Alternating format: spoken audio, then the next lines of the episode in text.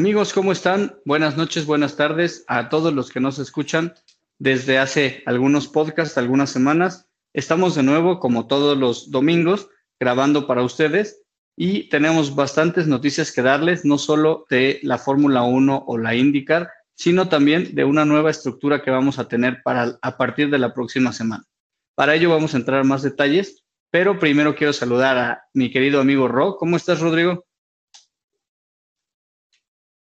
Pues bien, la verdad es que no podíamos esperar menos, ¿no? De la primera carrera de una gran temporada y esa primera carrera de la segunda parte de la temporada 2021, pues nos dejó bastante, bastantes cosas y también muy emocionado por la nueva estructura que vamos a estar estrenando y pues esta estructura también parte de, todos los comentarios y retros que nos hicieron nuestros amigos.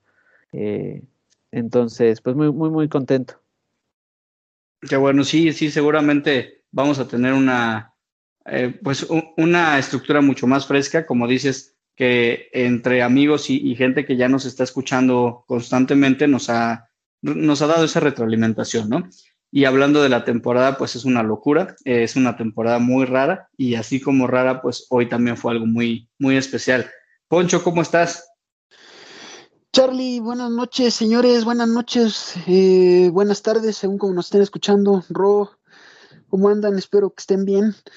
Pues eh, contento por todo esto que se viene eh, con nuestra familia de Charlas Motor, y me refiero a todos nuestros amigos que ya son, pues, escuchas fieles, que gracias a ellos, pues, en parte es esto que de lo que hablabas de la nueva estructura, que ya entraremos a detalles.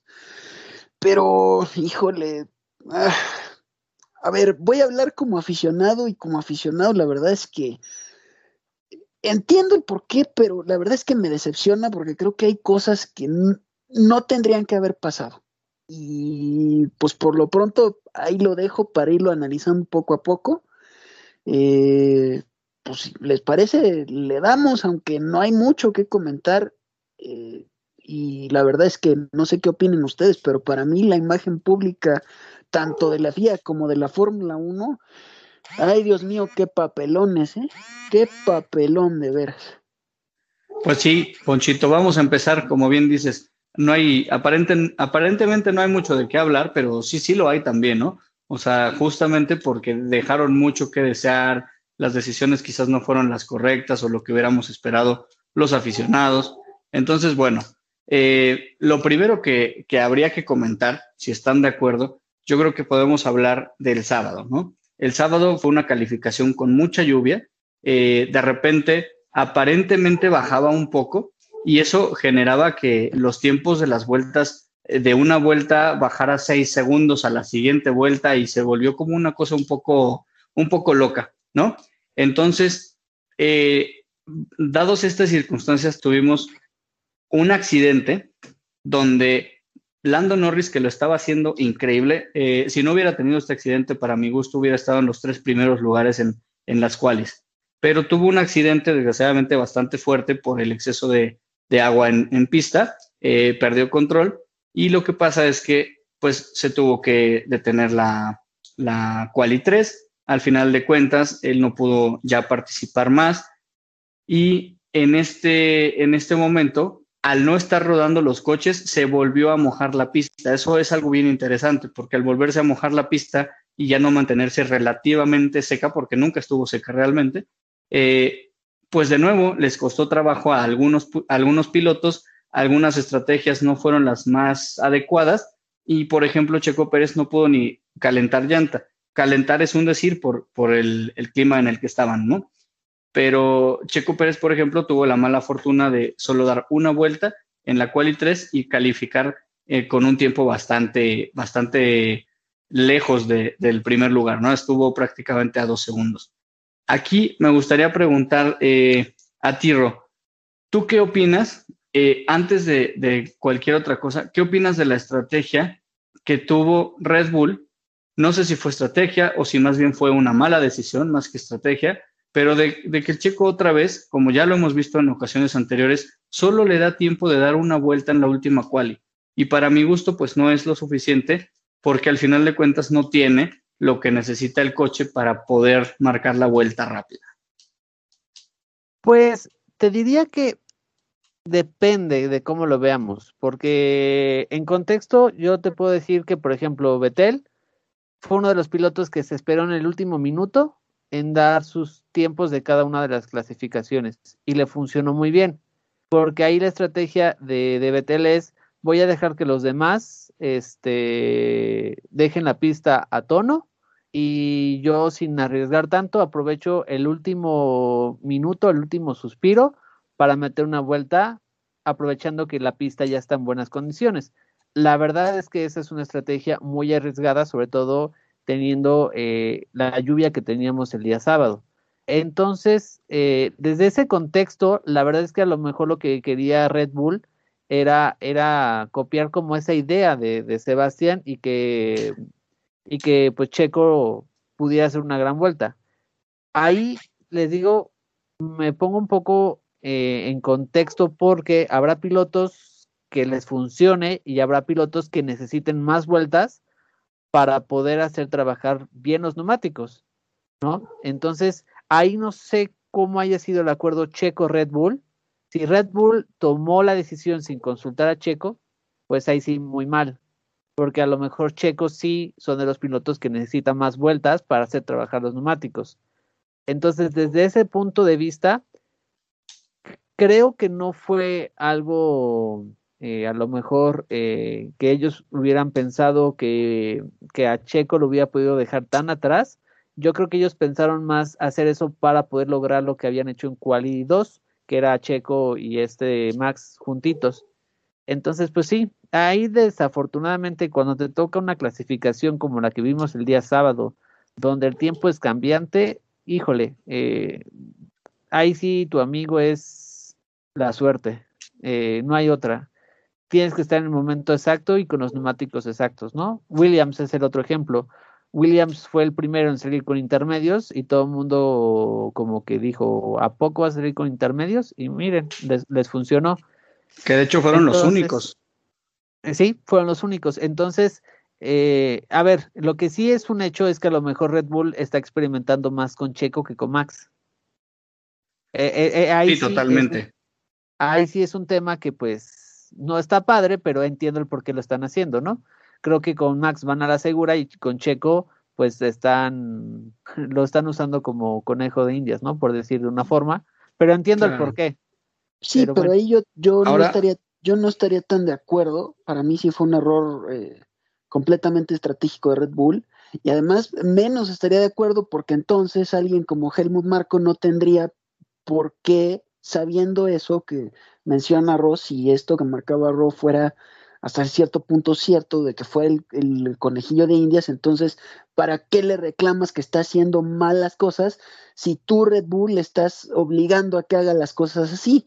Y cuando digo sí fue un error estratégico completamente de Red Bull es, ¿para qué lo sueltas en ese momento sabiendo cómo venía Mercedes? Porque Mercedes, no hay que olvidar que estuvo a punto de quedarse en la cual y dos, los dos pilotos, y sabiendo cómo iba Mercedes, lo sueltas exactamente cuando Hamilton está preparando su vuelta de eh, su segunda eh, vuelta rápida y que además Checo lo dijo en entrevista, Luis lo bloqueó, por eso ya no pudo dar la última vuelta. Entonces ahí fue error de Red Bull. Y claro, obviamente, y creo que eso tiene en parte que ver un poco, que ya lo ampliaremos más adelante, pero un poco lo que pasó hoy, ¿no? O sea, Creo que por eso tampoco hubo tantas quejas en ese sentido de, y me refiero a los puntos, porque tenían que favorecer a Red Bull, sí, por cómo venían, pero también por lo que pasó ayer, porque a ver, ¿por qué la FIA no, no hizo nada por eh, castigar a Mercedes y a Hamilton por lo que hizo ayer cuando Checo sale a intentar iniciar su y no se pudo porque, ah, porque estaba adelante Hamilton. Entonces fue error de Red Bull, pero también eh, una cuestión ahí de la FIA que pues digamos que ahí medio resarció, pero más que todo eso fue error de Red Bull por el cálculo de no sacarlo antes de que Hamilton y, y sabiendo cómo estaba Mercedes, pues hicieran lo que hicieron, ¿no? De otra manera me parece que se hubiera quedado segundo y para mí Lando Norris era el tercero o a lo mejor hasta el cuarto, porque con lo que vimos de Russell, Ay, hombre. pues justo me ganaste la, siguiente pregunta que, quería, de hecho quería ir contigo, Poncho, preguntándote de Russell, ¿qué opinabas de lo que hizo con el, con el Williams? Estuvo prácticamente, se puso arriba de, por así decirlo, su equipo grande, que es Mercedes, se puso arriba de Hamilton y por nada estuvo también a, quitar eh, la pole. Entonces, en un equipo relativamente de media tabla que hoy no está peleando posición en primero o segundo como constructor, lo vimos arriba de todos prácticamente, ya sea la estrategia de los neumáticos, las manos de Russell, el motor, no sé cuál de todas las variantes o si todas la, la suma de todos los factores, pero el caso es que hoy Russell hizo algo impresionante, bueno, hoy no, ayer, pero además me llama mucho la atención que Latifi no tuvo ni cerca de lo que hizo Russell. No, para mí, para mí, como bien lo dice Charlie, para mí son dos factores. Uno es sí las manos de Russell, porque eh, estuvo ahí, o sea, vamos, no, no, estuvo constantemente en los tres primeros y lo que quieras, pero estuvo dentro de los diez primeros todas las qualis de Bélgica, señores, quali 1, quali 2 y quali 3, ahí estuvo Russell. En el puesto que ustedes me digan, dentro de los 10 primeros, pero ahí estuvo.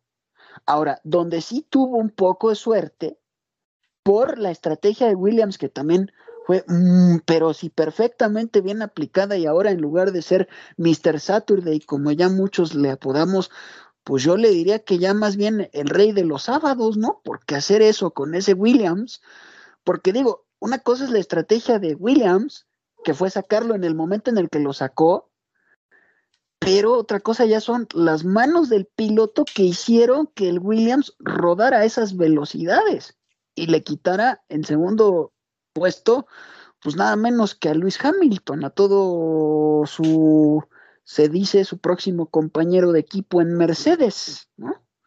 Y que Verstappen pues también le tuviera, porque por, por muy poco, pero ahí estaba también peleándose con Verstappen en la pole, ¿eh? así que cuidado con Russell. Por eso lo decía yo, o sea, fue un error estratégico de Red Bull lo de Checo, porque, digo, ya lo vimos con Russell, ¿no? Y también eh, lo de la bloquea de Hamilton, pues sí me parece que, que, hombre, o sea, ¿por qué, por qué todo mundo deja pasar a Checo, menos Hamilton, cuando viene en una vuelta, terminando una vuelta? Pues ahí es donde me parece que, que la FIA no quiso hacer nada y creo que lo que pasó hoy, pues fue un poco para resarcir lo que había pasado ayer, ¿no? Y para no meterse en estos líos que ya por sí ya están metidos Mercedes Red Bull. Totalmente, totalmente de acuerdo.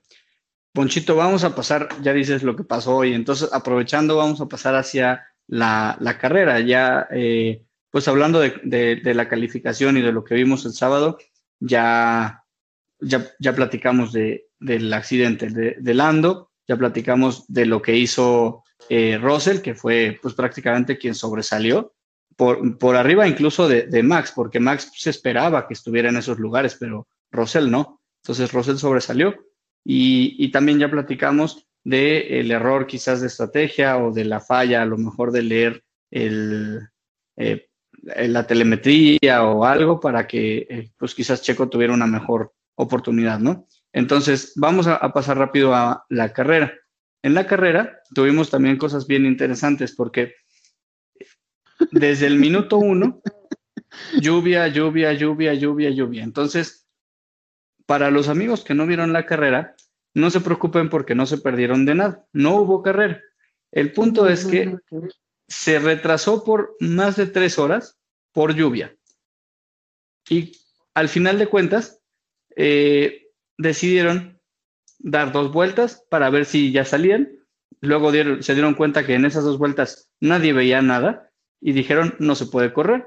Eh, después de tres horas de haber estado esperando, y entonces decidieron dar los puntos a la mitad por esas únicas dos vueltas que habían girado. Entonces, prácticamente con esto ya platicamos de toda la carrera, pero nos falta algo bien interesante porque incluso antes de la carrera, no se sabe si era por tanta lluvia, por despiste o porque se estaba durmiendo, pero Checo se nos fue contra un muro y al irse contra un muro tuvieron que arreglar su auto. Inicialmente parecía que ni siquiera iba a poder eh, correr en caso de que hubiera habido carrera.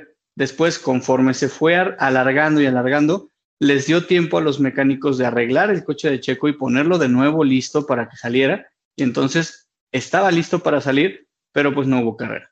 Entonces, al ser un auto que estuvo arreglado, eh, ya no pudo salir, por así decirlo, en, el, en la posición 7, que es en la que originalmente iba a estar. Entonces acabó arrancando para esas únicas dos vueltas con safety car en el último puesto de la parrilla.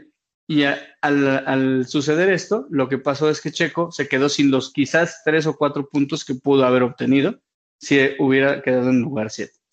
Hablando ya de este resumen, lo primero que quiero preguntar, eh, Ro, ¿qué te parece chocar antes de la carrera? Por ahí incluso me llegaron memes que eh, Checo y su historia porque es el único piloto que ha chocado en una carrera que no se corrió.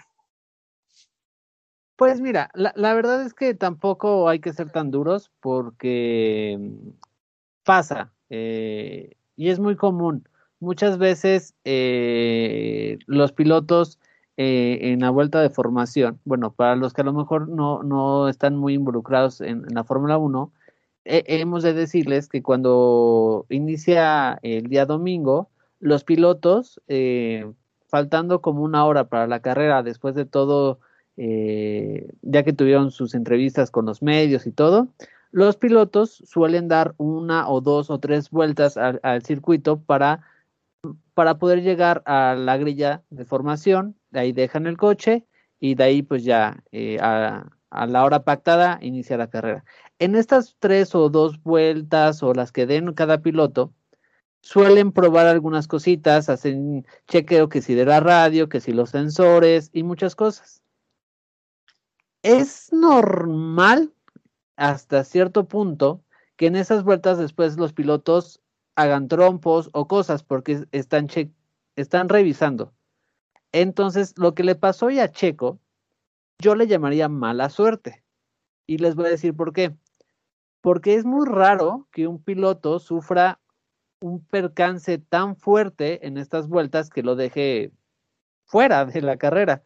Eh, el año pasado tuvimos en Hungría al mismo Max, Verstappen, exacto. Nada más que ahí Max, la, verdad es que lo, lo, que le pasó lo pudieron reparar, que era algo sencillo, y tuvieron el tiempo justo para repararlo.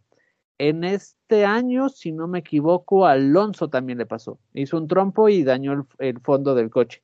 Y esta vez, Checo tuvo la mala suerte de que se le fue y de verdad es que lo empotró. Entonces, eh, sí, yo te diría, no, yo sé que sirven para hacer memes y de verdad es que está genial lo que pasó este domingo porque nos van a dar memes para mucho tiempo, pero viéndolo seriamente es, eh, si consideramos la, cómo estaba la pista, estaba muy mojado y seguramente Checo quería probar alguna cuestión de qué tanto podía a lo mejor frenar o alargar la frenada y se le fue. A lo mejor. Para que no le pasara lo de botas, por ejemplo, en Hungría, ¿no?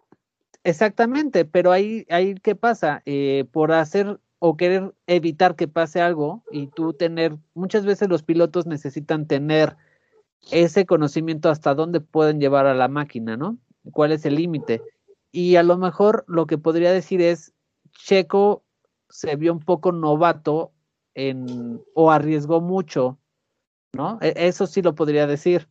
Eh, hay tratas de, de, probar, pero no tan arriesgadamente. Entonces, seguramente, este, pues se le fue de la mano y. Pero dentro de la mala suerte, tuvo suerte. O no me lo dejarán, o me, no me lo, no me negarán eso, ¿no? Ok. Yo creo que tuvo un accidente más fuerte o más aparatoso por el hecho de cómo estaba la pista y que ese mm, trompo normal que, como dices, le sucede a varios pilotos en ese tipo de vueltas, en este caso se vio eh, potenciado porque el coche agua planeó prácticamente y así es como pues le tocó un golpe un poco más fuerte o, más severo de lo que normalmente hubiera sido. Sí, así de simple. Eh, y, y, en ese caso, pues sí, estoy totalmente de acuerdo contigo. Son vueltas de, por así decirlo, de chequeos. No sabemos si Checo se vio novato o no, pero creo que ahí Ponchito nos iba a comentar algo. No, para mí, a ver, aquí hay, aquí hay dos cosas que, que a mí me gustaría comentar y es, eh, digo, ya entraremos eh, un poco más a detalle a, a, lo que fue, lo que para mí fue una, una pantomima, una burla, una tomadura de pelo, eh, disculpen ustedes, una guarrada o una jodedera y disculpen la palabra como quieran, pero para mí no se debió correr, para mí la FIA eh, ya lo sabía, si hicieron lo que hicieron, para mí fue más por los derechos de televisión que por otra cosa. Para mí era, si ya habían visto lo que pasó con Checo, que efectivamente era en, en chequeos, en etcétera, era lógico que los pilotos en un arranque normal iba a estar peor y además, señores, si alguien tiene aquí culpa para mí, además de todo el contexto extra que le podemos añadir a esta carrera en específico, pero se llama Pirelli, señores, Pirelli tiene muchísimo tiempo que no trabaja bien en unas llantas de lluvia. Y mucha gente dice, es que Senna corría en estas condiciones, es que en Canadá se corrieron en estas condiciones, es que en Brasil se corrieron en estas condiciones, o hasta peores. Sí, señores, pero en ese tiempo, las llantas Bristol, por ejemplo, en Canadá o en Brasil, las llantas Bristol, las Michelin, las todas esas llantas full wet podían despejar perfectamente los litros de agua que hubiera y eh, no había ningún problema. Estas llantas Pirelli no están hechas para eso, ni siquiera las full wet. ¿eh? Y además, súmenle todo lo que viene atrás del Gran Premio de Spa, que esta pista ya había sufrido de inundaciones, que los canaletas ya se sabía que todo el agua se iba hacia la pista, que etcétera, etcétera, etcétera. Y como factor extra la visibilidad.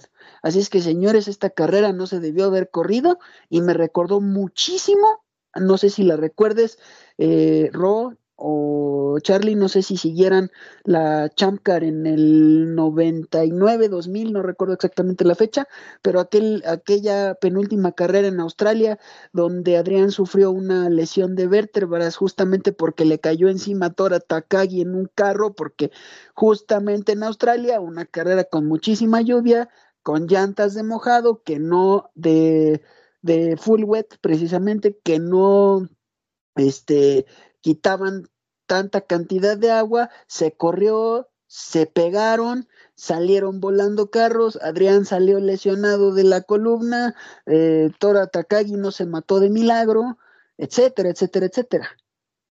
Y esto súmele que Antoine Hubert, piloto de la Fórmula 2, se mató en 2019 en esa misma pista. Obviamente, eh, condiciones un tanto distintas, pero fue en la curva de Urush, en esa misma pista. Y con esta pista, señores, no estamos hablando de algo más grave, afortunadamente.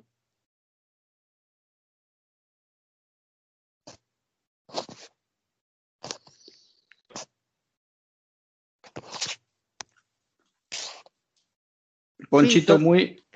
Bueno, adelante, Ro. No, te voy a decir que totalmente de acuerdo con, con Poncho.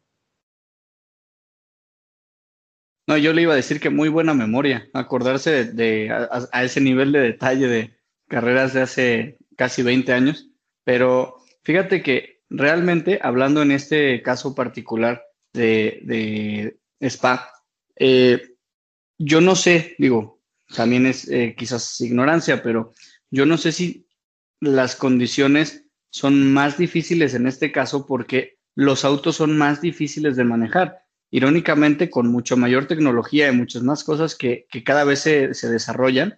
Para los eh, pilotos, bueno, el auto, eh, hoy en día un auto de, Fórmula 1 pesa muchísimo menos de lo que pesaban antes. Entonces, para empezar, eh, el peso tiene muchísimo que ver con el tema del acoplaneo. ¿Estás de acuerdo? Porque entre más pesa, más difícil es que el auto se levante.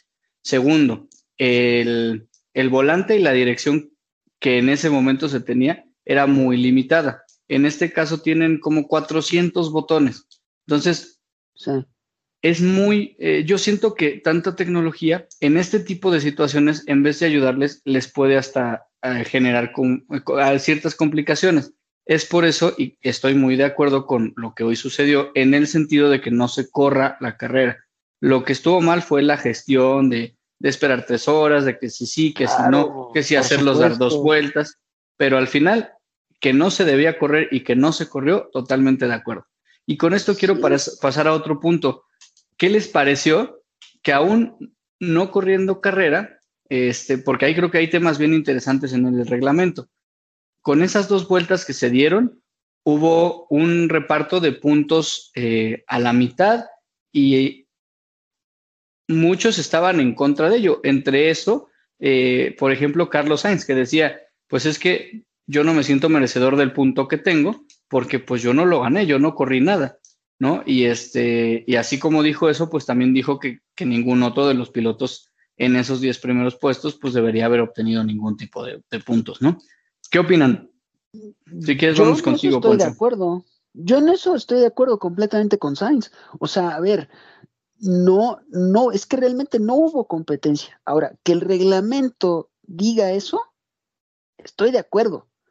Pero también que hagas, eh, pues que, como, como he venido diciendo muchas veces en otros podcasts, que apliques el reglamento como es, cuando quieres y cuando quieres no, eh, insisto, es que eso está mal porque, a ver, eh, y también entiendo el por qué lo hicieron, porque también hay gente que se estuvo mojando en spa y que estuvo sufriéndola en cuanto a inclemencias, que pues tenías que darles algo de, espectáculo, pero también me parece terrible que los hayan hecho caer en esta burla que nos hicieron a todos de no decidir es que ahí lo que para mí lo que debe haber pasado es, y me importa un reverendo comino o pónganle lo que ustedes quieran, los derechos de televisión. A ver, sí entiendo la parte del negocio, pero esto en cuanto a imagen pública de la Fórmula 1 y de la FIA y del negocio, quedan como Juan Patas, y disculpen la expresión, pero es que no hay otra.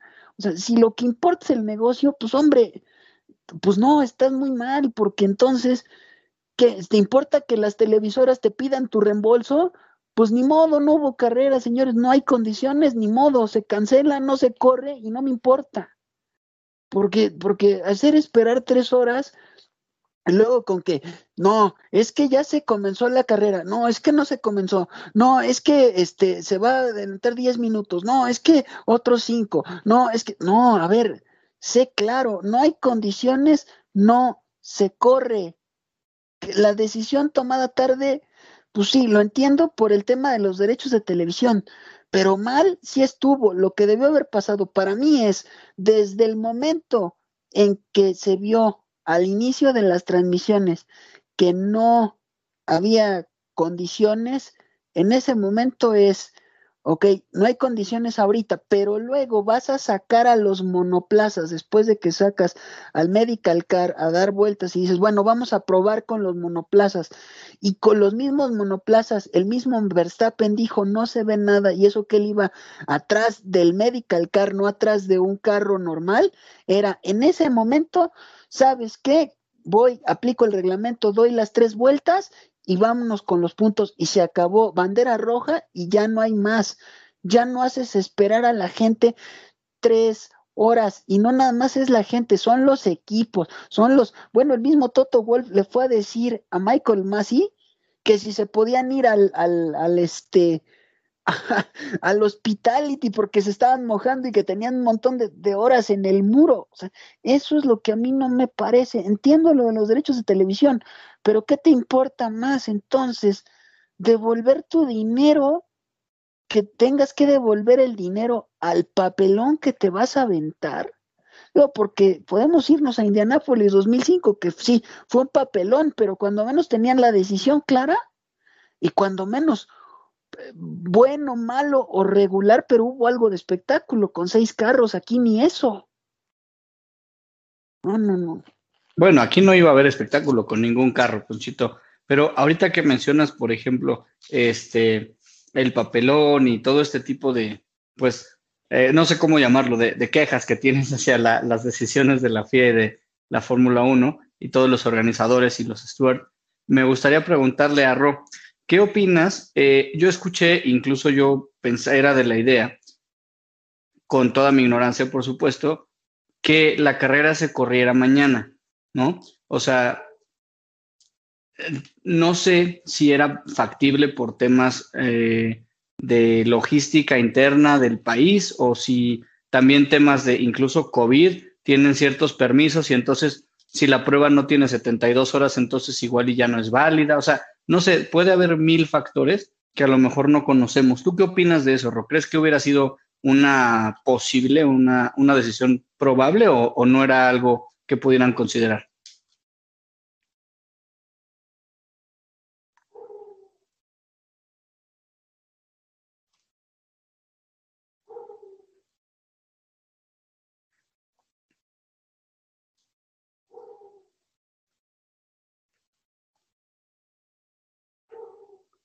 En este momento creo que Ro no está escuchando la llamada. Tú estás por aquí entonces, Poncho. Creo. ¿Tú qué opinas de, lo, de lo que acabamos de preguntar?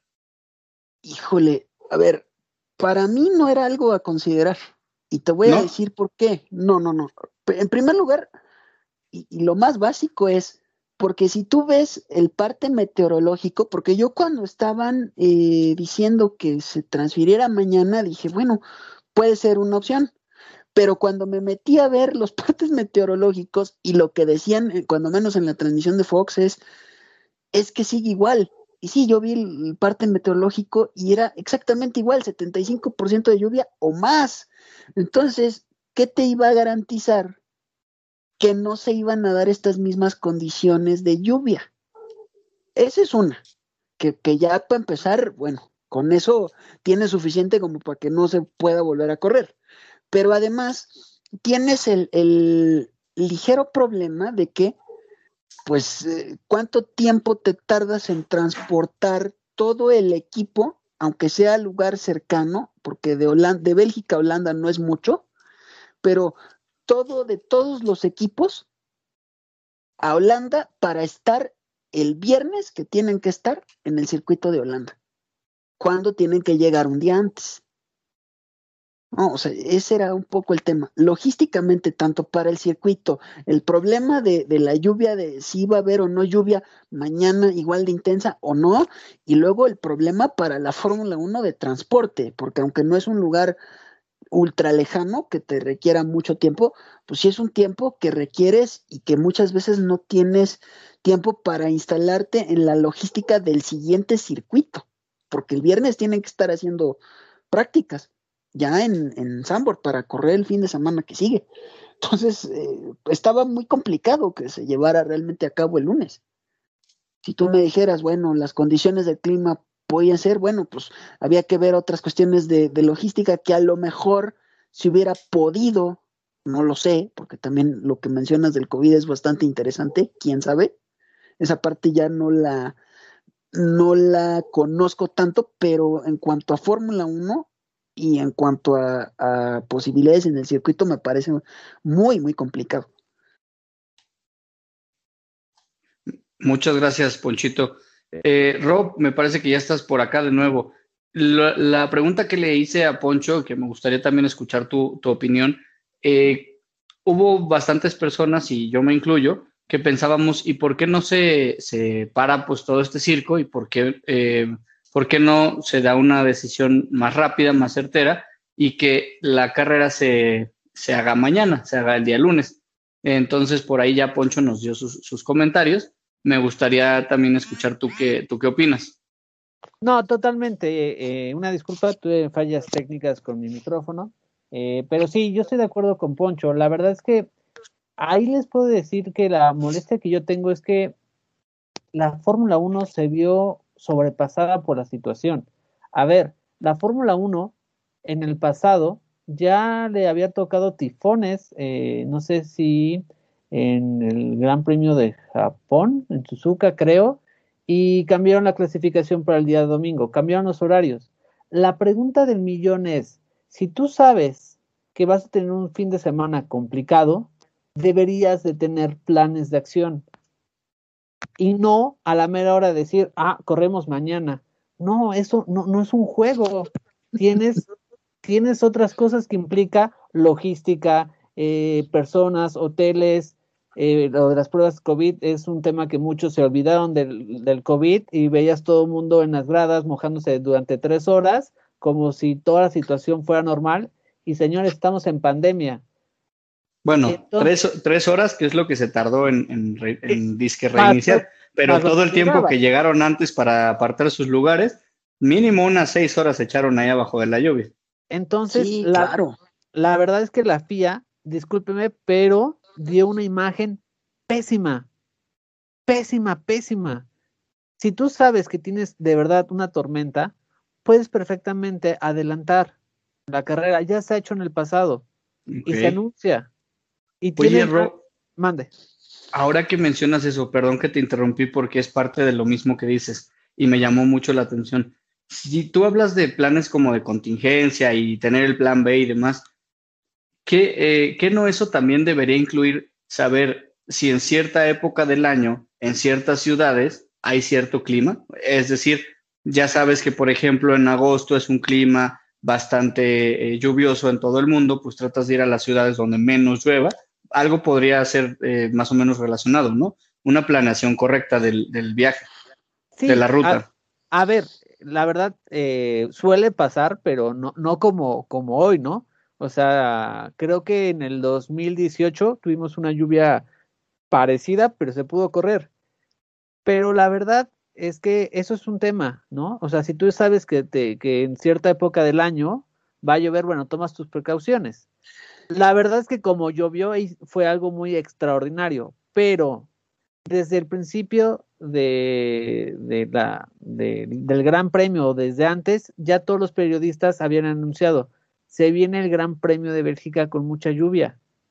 Pero, ahí yo estoy de acuerdo contigo, Ro, tienen que tomar acciones para acciones, o sea, acciones extraordinarias para condiciones extraordinarias, porque también, señores, no podemos también eh, decirle a la Fórmula 1, ay, si llueve ya no corras, no, entonces, ¿para qué tienes los neumáticos full wet? Más bien ahí la, el reclamo es para Pirelli también, haz unos neumáticos de lluvia extrema buenos. Y en casos extremos como este, pues no, ni modo, como en los cereales americanos, si llueve no se corre. Aquí, señores, la lluvia es extremísima, los neumáticos full wet no funcionan, señores, no se corre, punto, y se acabó.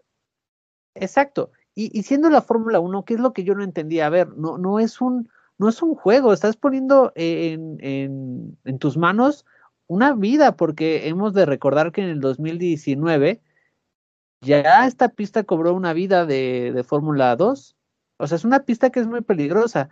Entonces, a mí lo que me molestó de verdad muchísimo es ver a una, a una FIA diciendo, ah, este, mm, cinco minutos más se va a retrasar eh, la, la, arrancada. A otros cinco minutitos más.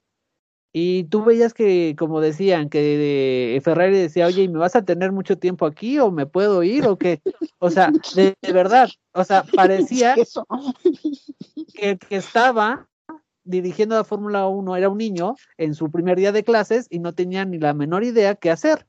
A ver, tú sabes que tienes un premio complicado, señores, el reglamento está aquí. Y vamos a hacer esto y esto y esto. No hay más. La, la voz cantante del show soy yo, punto. Eh, así era Charles White. Este cuate no tengo ni idea qué quiere jugar. Por eso, no, me enoja porque es, es su chamba, pero eh, lo que me molestó fue el, no querer tomar una decisión. No, fue como de, ah, yo intenté hacer todo y a mí no me pueden culpar. No, a ver, estoy seguro que Charlie había dicho, ¿sabes qué? ¿No ves? La carrera se cancela, punto. Igual que Bernie Eccleston, por más que Bernie Eccleston fue el que vendió los, y ojo con lo que yo mencioné antes, los derechos de televisión, pero si Bernie Eccleston hubiera visto esto, por más derechos de televisión que hubiera, él mismo, como buen gestor de negocios que era o que es, hubiera dicho, ni modo, prefiero perder ahorita, pero no arriesgar mi imagen como Fórmula 1 y la FIA a estar haciendo un espectáculo, digo, porque él hizo lo de 2005 en Indianápolis, pero bueno, ahí eh, fue por otras cosas y, y no hubo, digamos, ya no hubo riesgo por cuestiones de los equipos, pero yo creo que aquí sí hubiera cambiado un poco la visión tanto de Charlie Whiting, que en paz descanse, como de Bernie Eccleston, ¿no? O sea, aquí yo creo que ellos dos hubieran dicho, pues no importa, ahora, ahora sí que ahorita, pues ni modo, no, ya no me importan los derechos de televisión, pero señores, no se corre y punto. Aquí creo que más bien la FIA fue por los derechos de televisión, lo que hizo que retraso y retraso y retraso, y tres horas, porque si no cumples ni siquiera dos horas de derechos de transmisión, entonces las televisoras te podían exigir el reembolso de lo que ellos pagaron por los derechos, que en este caso es Fox, por ejemplo, por poner un ejemplo, ¿no? Porque, y por ejemplo también Dazón, ¿no? Pero eso es lo que ellos no querían perder, pero sí pones en eh, riesgo de otras cosas a la gente que de todas maneras le van a perder porque le tienen que devolver las, las entradas. Eso no hay, pero ni discusión, señores, porque aquí no hubo carrera y ellos o todos pagaron por ver una carrera, se tienen que devolver las entradas. Pero lo demás, o sea, por más derechos de televisión, que ahí lo entiendo por el tema negocio de derechos de televisión, pero también se me hace muy infantil nada más ver esa parte y sí tener un espectáculo, un circo, haciéndonos esperar más de tres horas cuando la decisión, insisto, hubiera bien podido ser desde la primera vez que hicieron rodar a los monoplazas, ¿sabes qué? No se ve nada, ¿sabes qué? Y que hubiera venido directamente desde Michael Massey, ni modo, no se ve, pues órale, vámonos así, tres vueltas, se acabó, bandera roja, se asignan los puntos y vámonos todos, adiós. O sea, lo mismo que se hizo, pero desde el principio.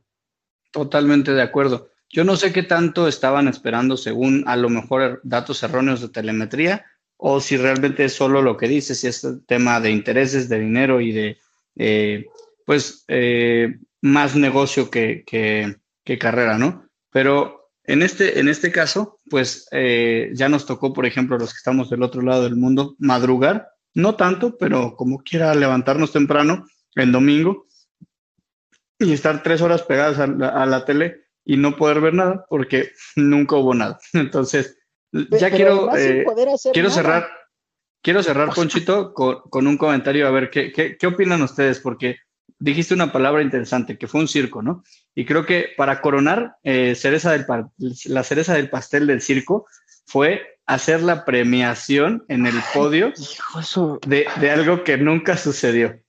No, no. Ah, bueno. Si quieres, danos tu, tu comentario, Ro, y por ahí aprovechamos para ir cerrando el podcast y comentarle a todo nuestro auditorio, a toda la gente que nos sigue, cómo va a ser la nueva estructura que a partir del día de mañana ya podrán estar escuchando. Sí, la verdad es que eso no, no tuvo, no, no, no, no hay palabra para describir lo que hicieron. y, es que no, no encuentro, o sea, a ver, si me dijeran que fueron dos, dos, dos vueltas sin safety car y que se jugaron la vida en dos vueltas como fue en Bakú, que fue una mini sprint, va, festeja porque tomaste un riesgo pero fueron dos vueltas con safety car. Que alguien me explique si eso es una carrera. No, o sea, no, es una burla. Y después ver con todo respeto cómo festejó Russell, ok, entiendo el por qué lo hizo, pero si uno se mete al Twitter, de verdad, hay periodistas muy reconocidos que le dicen, tú sabes que ese trofeo no es digno de presumirse. Ok, la chamba le hizo el sábado y eso es reconocible, pero no se jugó la carrera. Entonces, muy mal el, hacer un podio de esa parte. Muy mal. Y creo que también Rosell nos le, ganó un poco su inmadurez en, o esa emoción no tenía que haber festejado así. Eso sí, para mí fue una burla muy grande, muy, muy grande para el público. No sé si Poncho quieres comentar algo antes de que pase a, a nuestra estructura. No, no, no, eh, eso, eso ya fue, como dirían nuestros amigos españoles, y por no poner una palabra más fuerte que ellos usan y que aquí también, eso ya fue una guarrada. Ya, o sea, eso ya fue una porquería. Verdaderamente, como dices, la cereza del pastel. O sea, querías más espectáculo, más circo y más pantomimo, más tomadura de pelo, eso ya fue. Ay, no, no, no, bueno la cara de Verstappen y la cara de Hamilton lo decían todo. Y ojo, eh, porque no sé, no sé qué opinen ustedes, digo ya como, como último punto antes de pasar a, lo que viene de la estructura, ¿qué tanto le afecta en su imagen a Russell con Mercedes, eh?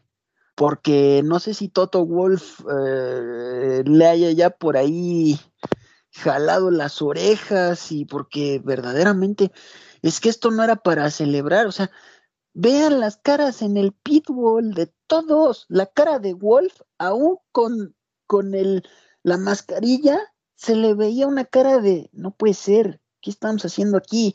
La cara de Horner, la cara de Marco, la de que ustedes me digan, de todos, era de, no puede, o sea, ¿qué hacemos aquí? La cara de Hamilton y la cara de Verstappen era de, ¿en serio? ¿Tengo que estar aquí? Pues ya vámonos, ¿no? Luego la medio celebración con el champaña, ¿eh?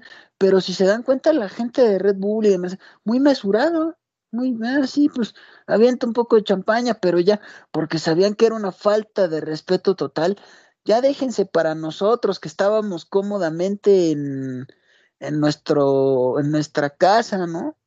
Digo, digo, para los que la vimos de este lado de, del charco y la gente y nuestros amigos que la vimos por televisión, pero para la gente que estuvo en la pista, ellos son los que me parece que se llevaron la burla y la falta de respeto más grande de, de, pues de todas, ¿no? Y lo digo como un aficionado que ya vivió eso, porque yo estuve en aquel, eh, en aquella burla de Indianápolis 2005, ¿no? O sea, y estuve como aficionado en las tribunas, entonces sé lo que es eso. Y eso que ahí no llovió, pero el sol, el estar esperando en el solazo todo el tiempo a ver a qué hora se arrancaba, salen todos, según esto va a haber carrera y luego te sueltan seis carros.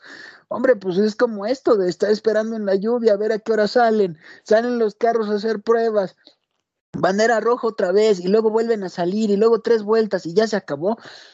Ay, hombre, eso me parece para la gente que estuvo ahí, más que para los que la vimos, insisto, que si ya nosotros que la vimos acá, cómo estamos, imagínense nada más cómo está la gente que estuvo ahí, que gastó su dinero, que fue, que eh, para esto, no, no, no, me parece, me parece verdaderamente vergonzante, terrible y yo no sé verdaderamente en qué va a acabar la FIA, ¿eh? porque la imagen de la FIA y de la Fórmula 1, si ya venía la imagen de la FIA dañada, la de la Fórmula 1 y la de la FIA con esto quedaron, pero como Juan Patas, por no decirlo peor, verdaderamente.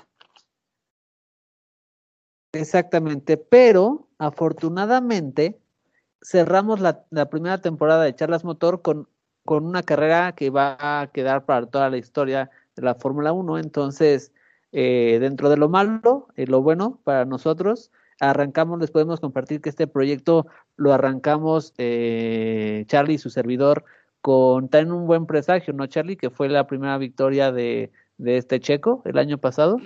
Sí, totalmente. Eh, por ahí te, te, quería recordar eso porque justo cuando iniciamos esto eh, éramos, éramos pues bien novatos. tú y yo nada más no sabíamos ni, qué, ni, ni cómo empezarlo, pero dijimos, curiosamente el día que lo iniciamos, fue el día que, Checo le ganó a Hamilton en, en esa rearrancada en Bakú. Entonces, sí, como dices, es un, muy buen presagio y en este caso el presagio es distinto, pero sigue siendo algo histórico, algo que no se va a olvidar en la, en la historia ya de aquí a, que se cierren los libros de la Fórmula 1. Entonces, sigue siendo algo interesante para el proyecto de Charlas Motor. Sí, bueno, yo me refería a la primera victoria de, de Fórmula 1 que iniciamos Start Stop Engine la página de Face, ¿te acuerdas? El grupo. Ah, ah, ya, ya tienes toda la razón. Era la, era la página. Sí, de, hecho ni siquiera teníamos el, podcast todavía. Era apenas la página y el grupo. Sí, bueno, pues un, recorrido que ha ido empezando por, bueno, ha ido pasando por, por situaciones, pero tienes toda la razón. Ni siquiera habíamos empezado el podcast. En ese momento estábamos empezando página del grupo de Facebook apenas. Exacto, después ya se nos unió el buen Poncho eh, a los podcasts, que ha sido todo un éxito. Y pues hoy, hoy terminamos la primera etapa, ¿no? De, de este proyecto. Que, que, de hecho, ya que lo mencionas, y para terminar con esta parte de, de, esta primera etapa, pues comentar, ¿no? Poncho se unió a este proyecto de Charlas Motor porque era uno de los invitados dentro de la página, de la página Así precisamente es. que teníamos, eh, que, que, que, habíamos creado en, en, Facebook. De ahí dijimos, alguien interesado en, apoyarnos con el podcast, alguien que le guste, y Poncho, ni tardo ni perezoso, se puso la camiseta y dijo, yo aquí me subo. Sí, claro, y de hecho no nos tocó a, los tres, eh, eh, bueno, contar esa primera victoria en, en, en Sakir, porque todavía no existía esto, pero ya teníamos en ese momento, si no me equivoco, el, el, ya ni siquiera la página, el grupo de WhatsApp que tenemos, que justamente se llama así, que tenemos con varios más, con varios amigos, y todos comentábamos, ganó, ganó con un Racing Point, sí, pero ganó. Y luego sí. ya empezamos a comentar todo lo demás, que fue justamente Ro el que dijo que iba a subir, eh, a grabar los podcasts y eh, donde yo me incorporé fue cuando hablamos de la importancia de los pilotos y de ahí pues hasta, hasta la fecha. Hasta o sea, la fecha. podcast número 12, señores, si no me equivoco. Sí, entonces la verdad es que hoy cerramos la, la primera etapa de, de, todo este recorrido eh, y esta, este cierre lo hacemos con, pues miren, eh, no, no, no, estaba planeado que fuera con una carrera así, pero pues, pero miren, te, tenemos la fortuna de poder decir que eh, cerramos eh, la primera temporada o, o, esta primera parte del proyecto con una, con una carrera histórica que se los prometo que creo que nunca se va a repetir, o por lo menos espero. es como lo de Silverstone del arranque de un solo carro. Ay, que qué barbaridad. Esta primera parte de la temporada y esta, esta carrera verdaderamente. Hay cosas que sí son para los libros de la historia de la Fórmula 1, en serio. Ah, totalmente. Y en, en, el trabajo que hicimos en este parón veraniego, además de los podcasts especiales que tuvimos de Valentino Rossi, la Indy, la Fórmula 1, estuvimos trabajando en una nueva estructura y esta nueva estructura está pensada bajo todas las retroalimentaciones que nos han hecho pues nuestros seguidores. Y básicamente eh, la estructura, eh, lo que queremos hacer es que sean podcasts para ustedes más fáciles de escuchar eh, y, darle como una estructura más definida, ¿no? Para que ustedes puedan a lo mejor eh, también seguirnos eh, de forma más, más cómoda y más, mm, más simple, digámoslo así. Entonces, eh, la estructura va a quedar de la siguiente forma. los domingos ya no va a haber charlas motor como tal, un programa que era de una hora a veces nos extendíamos más, lo que vamos a hacer es eh, esa hora que nosotros se los da, se, bueno, grabábamos para ustedes, al final del día va a estar ahí, pero va a estar repartida de, de, otra forma y de forma más estructurada para que, insisto, el objetivo de esto es que para ustedes sea más fácil de poder escuchar y no vayan en el coche y nos digan, ah, es que me tuve que ir y los dejé como a los 20 minutos y los retomé como hasta el viernes, pero la verdad es que ya no me acordaba ni qué había escuchado. Entonces, pensando en toda esa retroalimentación, lo que vamos a hacer es los días lunes a las 8 de la mañana van a tener el, la sección de post Gran Premio. Es una sección que la va a estar eh, llevando Carlos y se va a publicar a las 8 de la mañana y va a durar entre 15 y 20 minutos. Eh, ahí, bueno, dependerá la cantidad de información que nos arroje el Gran Premio. Eh, a lo mejor podría ser algunas veces 25 minutos, ¿no? Pero los lunes, seguro, lo que van a tener es un programa dedicado a la Fórmula 1, ya sea al análisis de la carrera que pasó el domingo o noticias de la Fórmula 1, ¿no? Y, ese, esa parte la va a llevar Carlos. El día miércoles vamos a tener una sección eh, muy interesante eh, que le va a dar también sentido a lo, al nombre del podcast que es Charlas Motor, que es una sección que va a ser noticias del mundo motor. En, este, en, esta, eh, en esta sección de los miércoles que las va a llevar un servidor, van a poder encontrar noticias eh, tanto de Fórmula 1 como de, de MotoGP, como de IndyCar, eh, o incluso también a lo mejor si hay una carrera como tipo Le Mans. Igual va a ser un podcast de 15 a 20 minutos, donde la idea es que ustedes lo puedan escuchar y tengan eh, las noticias del mundo motor frescas y rápidas. Y el día viernes es la sección del buen Poncho. Eh, es una sección que va a estar Poncho dedicada a todo lo que es indie y todo lo y prepararnos a todo lo que nos va a venir el fin de semana. Eh, es decir, Poncho va a decir, miren, la indie se corre el sábado y es esta pista, eh, las prácticas de Fórmula 1 fueron así, las prácticas de la Indy fueron así, podemos esperar esto. Y, esa sería la, sección de Poncho. El día sábado, lo que no queremos, lo que no queríamos perder es esa interacción entre los tres, porque creo que es una de las cosas que más nos han caracterizado y es a lo que creo que a muchos les gusta, que es este, este debate que hay entre los tres. Entonces el sábado en la noche vamos a estar eh, grabando un podcast para ustedes de 30 a 45 minutos de un análisis y un debate entre los tres de todo lo que pasó eh, eh, en el mundo motor, ya sea Indy, Fórmula 1, ¿no? Entonces, la idea, si se dan cuenta, es, es, una estructura muy padre, porque el lunes van a tener un resumen de lo que pasó el domingo. Miércoles van a tener una sección de en 15 minutos de qué es lo que está pasando en el mundo motor. El viernes van a tener una sección de 15 a 20 minutos con Poncho, preparándonos para lo que nos viene el fin de semana. El sábado hacemos una discusión de, temas que haya pasado o, cosas eh, interesantes o programas especiales. Y así, vamos a tener un ciclo bastante... Me gustaría añadir, añadir algo, Ro. Eh, en en la etapa que me corresponde a mí los viernes con su, con su servidor, señores, eh, yo voy a tomarme la libertad, si me lo permiten mis compañeros, de añadir algo que yo he sabido que a muchos señores y señoritas y seguidores del podcast les gustaba mucho, que eran las partes un poco de historia.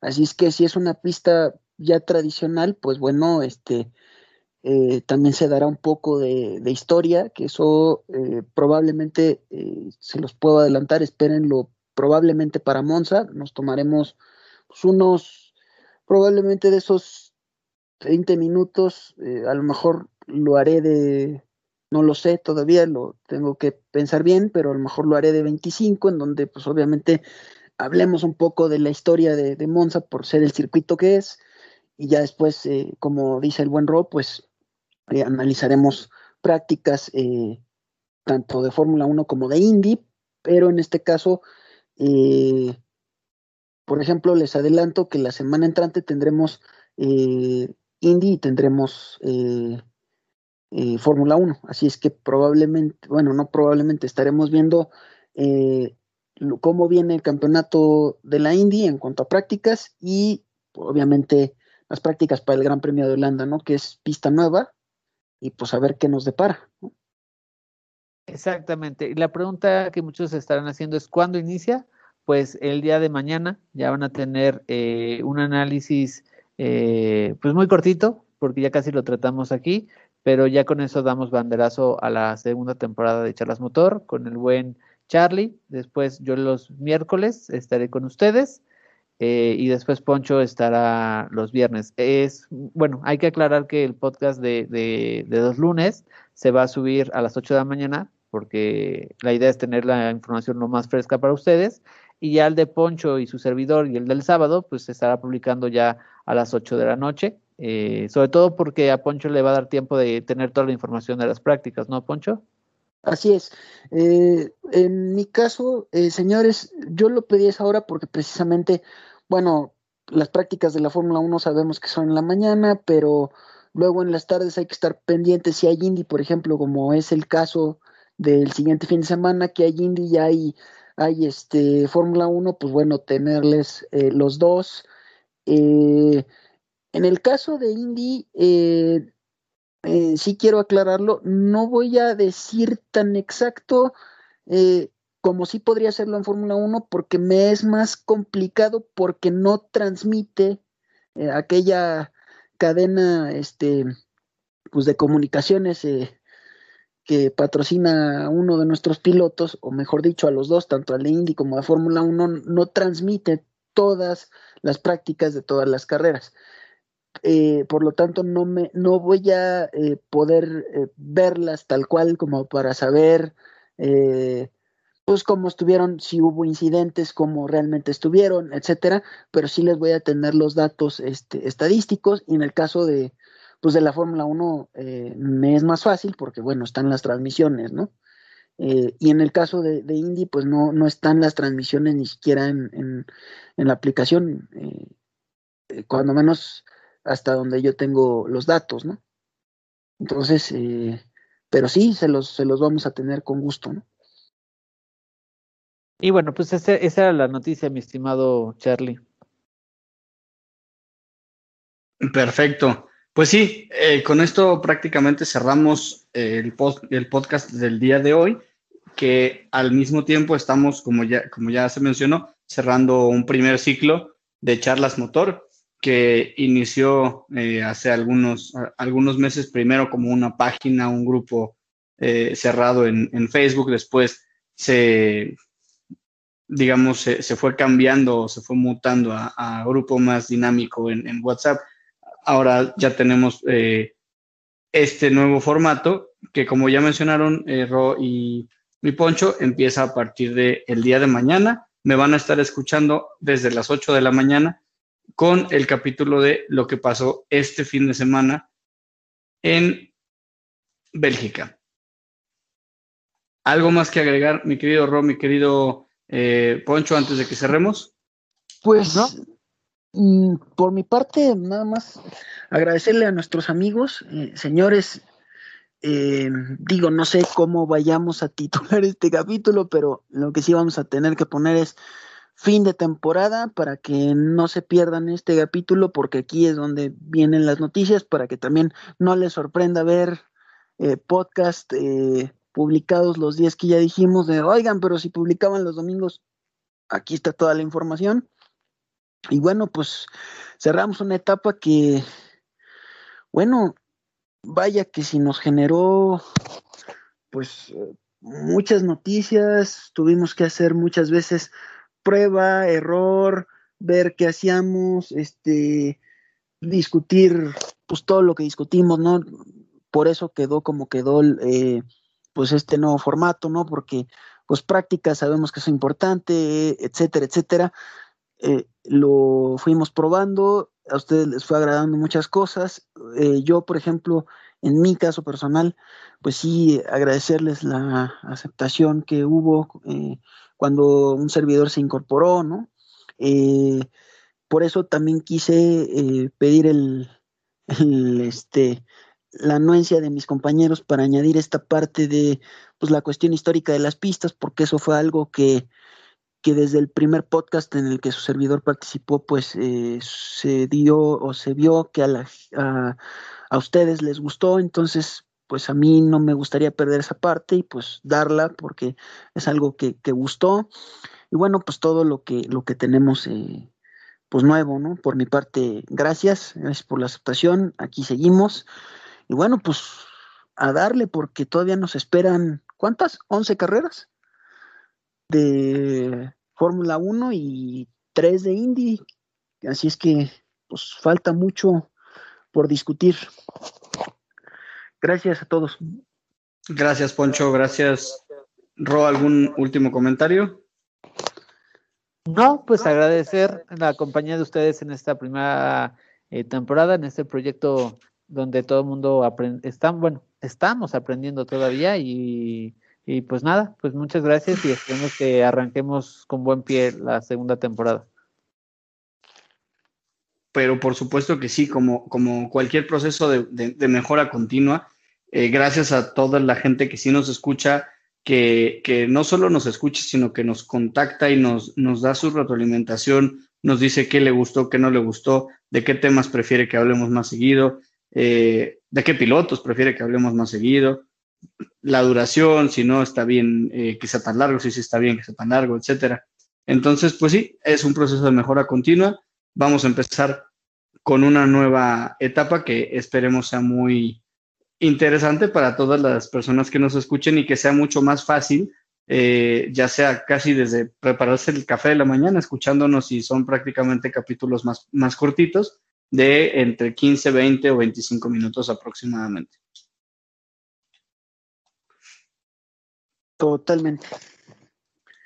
Un abrazo, muchas gracias a todos. Gusto, como siempre, estar con ustedes. Y mañana no se pierdan que ya empezamos con la primera entrega del podcast de los lunes, hablando de Bélgica. Ese va a durar como, ese va a durar como un minuto, porque no tenemos mucho que decir. Saludos. Saludos. Así es. Señores, buenas noches.